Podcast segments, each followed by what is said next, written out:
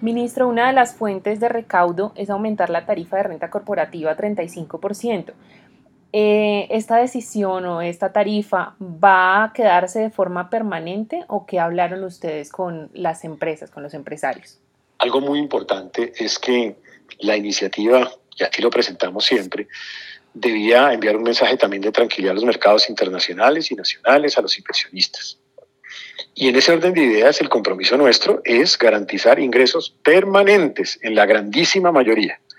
Esos ingresos que acabas de describir son de carácter permanente. Claro, la sobretasa en el caso del sector financiero es de carácter temporal, pero los que acabas de decir, junto con los esfuerzos de austeridad y con los esfuerzos de lucha contra la evasión, son de carácter permanente. Ministro, esta es una de las tasas de tributación para las empresas más altas en los países de la OCDE. Eh, este nivel de tributación no puede de alguna forma quitarle tracción a la reactivación económica?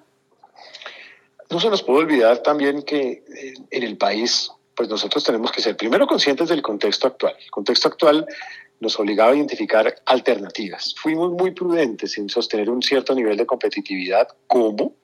Buscando un equilibrio entre los impuestos que afectaban a, los, a las personas naturales de las empresas, es decir, por ejemplo, dividendos, que se sostuvieron en la forma como están, justamente para lograr un equilibrio competitivo entre la tarifa corporativa y la tarifa de dividendos. Como lo dije, de todas maneras este era un instrumento para no afectar, que era el otro propósito, ni a las clases medias ni a las clases vulnerables de la economía.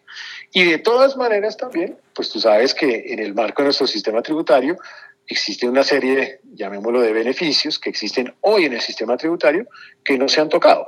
Y de todas formas también se sostuvieron otros beneficios, el IVA en bienes de capital, la modificación del tema de renta presuntiva, todos los temas de rentas exentas, algunas deducciones y algunos beneficios en algunos sectores y en algunos actores productivos que están allí todavía vigentes. Uno de los puntos de consenso a los que se llegó durante la gira que hizo el Ministerio por las regiones es que se van a incluir puntos para poder vender esos activos incautados al narcotráfico.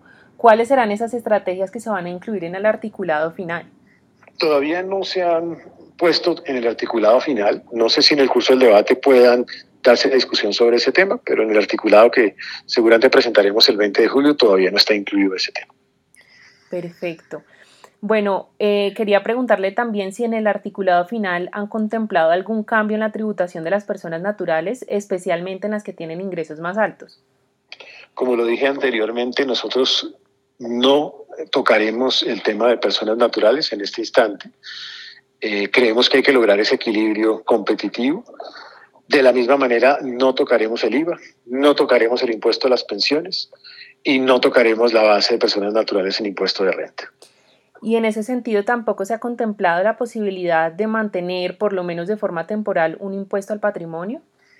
Lo que hemos visto es que en la selección de los tributos que se establecieron había que incluir primero rentas permanentes, segundo recaudos eficientes y significativos, tercero mm, recaudos o, impuestos que tuvieran cierto nivel de tecnicidad, es decir, técnicos. Y en ese orden de ideas, nosotros lo que estábamos viendo en el caso del impuesto al patrimonio es que este es un impuesto que ha sido de carácter temporal, pero se ha convertido prácticamente en definitivo. Es un impuesto antitécnico, un impuesto que existe en muy pocas naciones en el mundo entero, justamente porque no es un impuesto técnico. Y es un impuesto que en la medida en la cual se convierte en un impuesto permanente puede ir deteriorando y destruyendo la construcción de riqueza.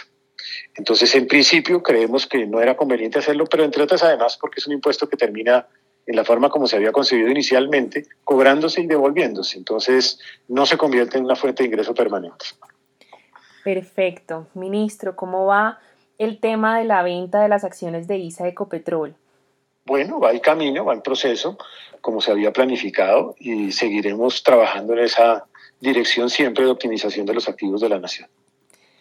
Me imagino que se está haciendo un estudio para saber cuál será el precio óptimo para vender las acciones.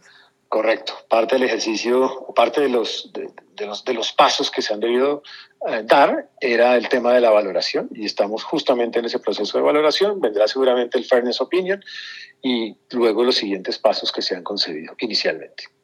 Perfecto. Ministro, ¿estos 15 billones que se planean recaudar con la reforma serán suficientes para empezar a disminuir los niveles de deuda que tiene el país o en un futuro próximo el gobierno entrante tendrá que hacer más ajustes?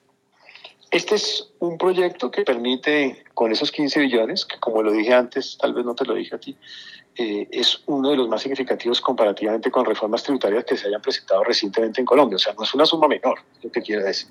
Con esos 15 billones se va a lograr reducir el déficit fiscal, y recuperar entre 2024 aproximadamente el superávit primario, reducir el comportamiento de la deuda pública del país hasta el orden de un 60%.